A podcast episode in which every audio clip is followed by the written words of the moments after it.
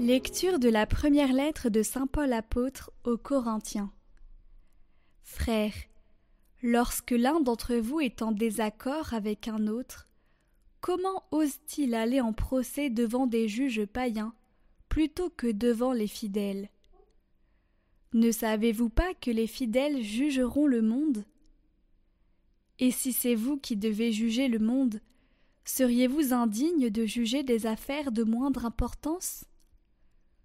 Ne savez-vous pas que nous jugerons des anges? À plus forte raison les affaires de cette vie. Et quand vous avez de telles affaires, vous prenez comme juges des gens qui n'ont pas d'autorité dans l'Église. Je vous le dis à votre honte. N'y aurait-il parmi vous aucun homme assez sage pour servir d'arbitre entre ses frères? Pourtant, un frère est en procès avec son frère, et cela devant des gens qui ne sont pas croyants. C'est déjà un échec pour vous d'avoir des litiges entre vous. Pourquoi ne pas plutôt supporter l'injustice? Pourquoi ne pas plutôt vous laisser dépouiller?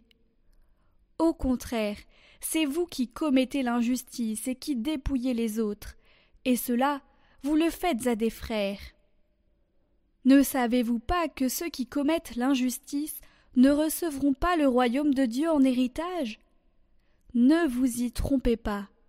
Ni les débauchés, les idolâtres, les adultères, ni les dépravés et les sodomites, ni les voleurs et les profiteurs, ni les ivrognes, les diffamateurs et les escrocs, aucun de ceux-là ne recevra le royaume de Dieu en héritage.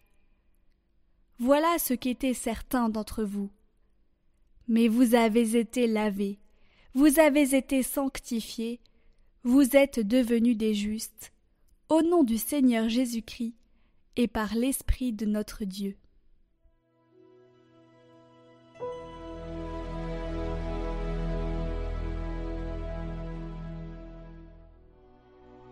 Le Seigneur aime son peuple.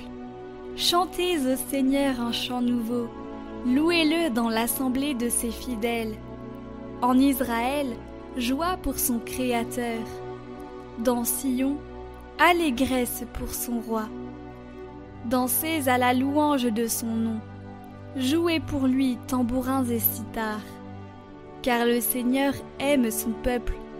Il donne aux humbles l'éclat de la victoire.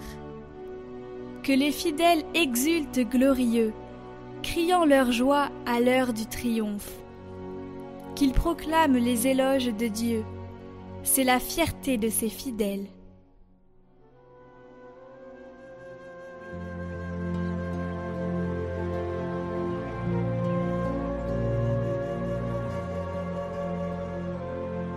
Évangile de Jésus-Christ selon Saint Luc.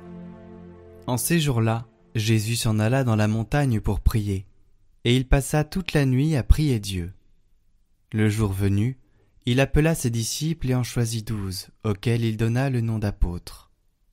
Simon, auquel il donna le nom de Pierre, André son frère, Jacques, Jean, Philippe, Barthélemy, Matthieu, Thomas, Jacques fils d'Alphée, Simon appelé le Zélote, Jude fils de Jacques, et Judas Iscariote, qui devint un traître.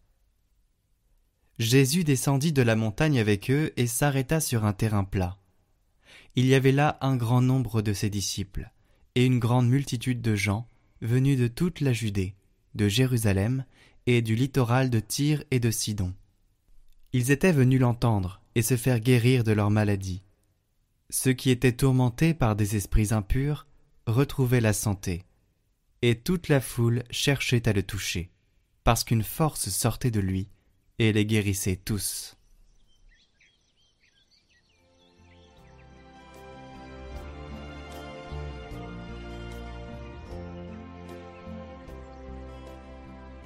Commentaire de Saint Augustin Tout homme qui demande au Seigneur une seule chose et qui la cherche, la demande avec certitude et sécurité. Cette chose unique, c'est la seule et véritable vie bienheureuse qui consiste à contempler l'amabilité de Dieu pour toujours, quand nous serons devenus immortels de corps et d'esprit. C'est pour elle seule que nous recherchons tout le reste, et que nous le demandons comme il convient. L'homme qui la possédera possédera tout ce qu'il veut, et alors il ne pourra ni vouloir, ni posséder quelque chose qui ne conviendrait pas. Là, en effet, se trouve la source de vie, dont il fait avoir soif maintenant dans la prière, aussi longtemps que nous vivons dans l'espérance, et que nous ne voyons pas encore ce que nous espérons. Nous sommes cachés à l'ombre de ses ailes. Devant lui est tout notre désir. Nous voulons nous enivrer des richesses de sa maison, nous abreuver au torrent de ses délices, parce qu'en lui est la source de vie, et que dans sa lumière nous verrons la lumière. Alors, notre désir sera rassasié de bonheur et nous n'aurons plus rien à chercher, en gémissant, puisque nous le posséderons dans la joie. Cependant, comme il s'agit d'une paix qui surpasse toute intelligence, même lorsque nous la réclamons dans la prière, nous ne savons pas ce que nous devons demander pour prier comme il faut. Une chose que nous ne pouvons pas concevoir telle qu'elle est, il est évident que nous ne la savons pas. L'apôtre Paul écrit Nous qui espérons ce que nous ne voyons pas, nous l'attendons avec persévérance. Et il ajoute L'Esprit Saint vient au secours de notre faiblesse, car nous ne savons pas ce que nous devons demander pour prier, pour prier comme il faut. L'Esprit lui-même intervient, pour nous, par des gémissements inexprimables.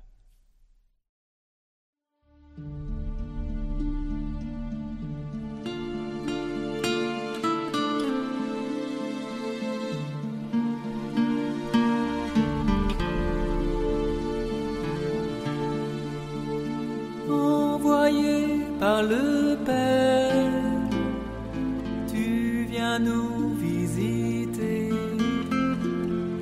tu fais de